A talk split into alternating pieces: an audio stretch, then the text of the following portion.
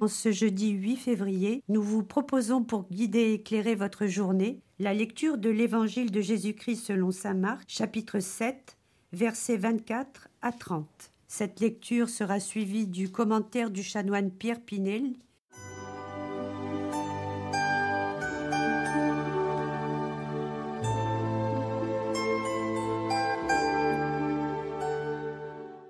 En ce temps-là, Jésus partit et se rendit dans le territoire de Tyr. Il était entré dans une maison, et il ne voulait pas qu'on le sache, mais il ne put rester inaperçu.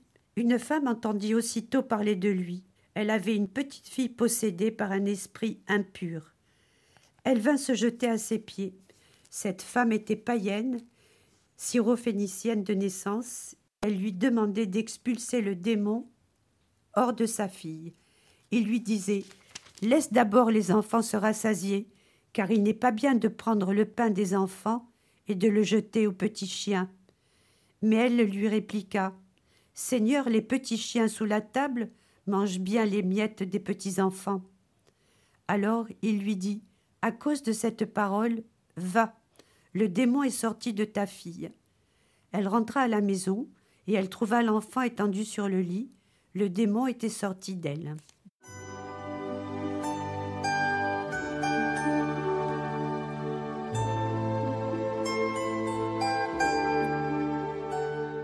Jésus se rend à Tyr, sachant sa réputation de terre impure, et pourtant ouvrant pour ainsi dire cette frontière qui était un obstacle à toute rencontre. Cela étant dit, ne nous imaginons pas que dans cette ville, Jésus va agir comme si rien n'était. La question posée à la femme de ce pays qui lui demande un miracle témoigne bien de son interrogation comment une femme païenne peut demander un miracle?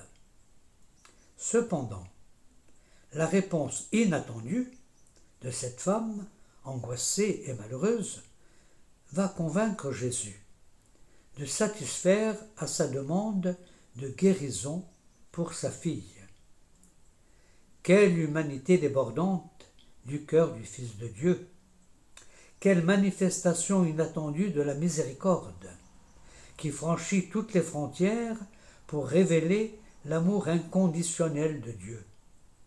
Si cela nous apparaît difficile à voir dans notre société, rappelons-nous que oui, cela a été possible un jour à Tyr, et bien en d'autres endroits encore grâce à Jésus.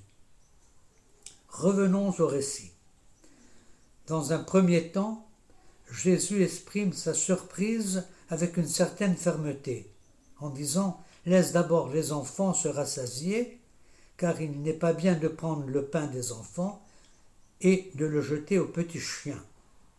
Il est vrai que cette réponse de Jésus est dure à entendre et à comprendre. Veut-il sonder le cœur de cette femme païenne? Oui, cela paraît évident, puisqu'il reçoit une réponse qui est une profession de foi. Et c'est bien cela que Jésus attendait, non pas pour sa notoriété de guérisseur, mais pour offrir à cette femme malheureuse le cadeau de la foi, plus grand encore que, ce qu'elle demande, et qui apporte avec lui un second cadeau, la guérison de sa fille.